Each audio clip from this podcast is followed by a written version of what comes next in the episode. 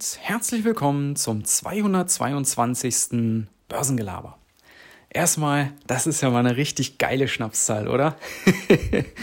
ich habe ja die letzten paar Episoden mal ohne Episodennummer gemacht, das Intro. Heute habe ich es mir mal wieder gegeben, weil 222, das ist doch schon hübsch.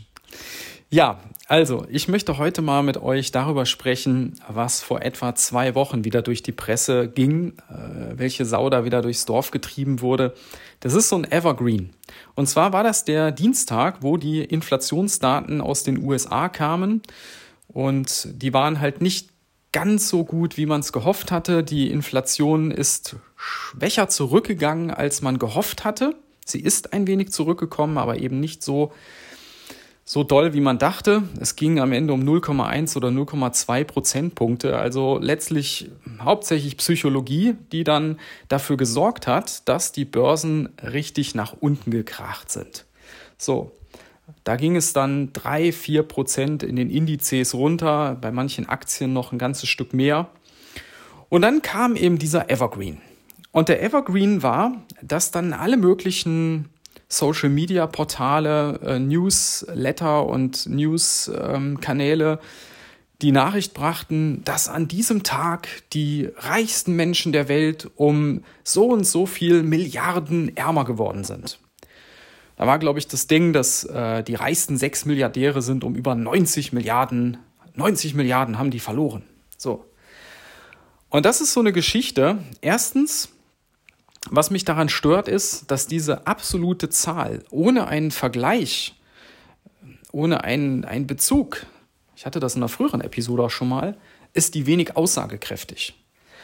Weil es ist ja so, ähm, diese 90 oder 93 Milliarden entsprechen eben diesen paar Prozentpunkten, die da an, an Wert zurückgekommen ist an der Börse.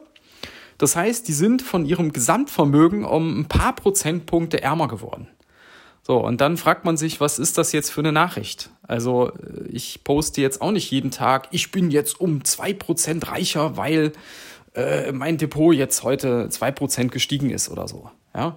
Also, es sind einfach Nachrichten, die am Ende überhaupt keine Nachrichten sind. Die absoluten Zahlen sind groß, ja, und das sagt etwas darüber aus, wie reich bzw. wie superreich diese Leute sind, wenn diese 90 oder paar 90 Milliarden nur wenige Prozentpunkte von deren Gesamtvermögen ausmachen, dann kann, will man sich gar nicht vorstellen oder nachrechnen, wie viel das Gesamtvermögen dann ist. Also das ist der eine Punkt. Der andere Punkt ist, dass viele Leute nicht verstehen, dass das tatsächlich gar kein Verlust war. Zumindest in den allermeisten Fällen. Weil diese Leute haben ja dieses Geld nicht auf dem Girokonto liegen und da wurden jetzt auf einmal 90 Milliarden abgebucht, sondern das sind ja zum allergrößten Teil Firmenanteile, die die in Aktien halten, wie zum Beispiel Jeff Bezos oder Elon Musk. Der Hauptteil von deren Vermögen, über 90 Prozent, wenn nicht so über 95 Prozent von deren Vermögen, sind eben ihre Tesla, SpaceX oder Amazon-Aktien. Und solange die die nicht verkaufen mit Verlust, haben die auch keinen Verlust gemacht de facto. Das ist dann ein reiner Buchverlust. Das heißt, das steht dann auf dem Zettel, dass das heute so und so viel Prozent gefallen ist und gerade etwas weniger wert ist. Aber das kann morgen oder nächste Woche schon wieder längst ausgeglichen sein, beziehungsweise da können sie dann auf einmal wieder im Plus stehen. Ja, das verstehen halt viele Leute nicht. Und deshalb stört mich das auch immer so ein bisschen, diese Nachrichten, weil das so aus dem, aus dem Gesamtzusammenhang rausgerissen wird. Da wird dann einfach nur plakativ so ein Ding rausgehauen, so nach dem Motto, dann kann sich Otto normal wieder freuen, na guck mal an, die haben es auch schwer. ja, irgendwie so, ich weiß es nicht.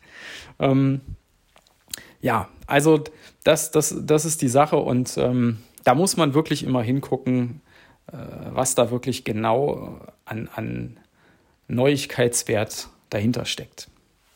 Ja, wenn ihr auch dazu eine Meinung habt, äh, wenn ihr äh, das ganz anders seht oder wenn ihr mir dort zustimmt, lasst es mich gern wissen.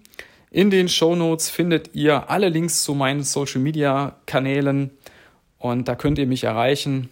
Sagt mir gerne mal Bescheid. Ich freue mich immer, wenn ich mal Feedback von, von euch bekomme. Und ansonsten wünsche ich euch wie immer einen schönen Resttag und bis dann. Ciao.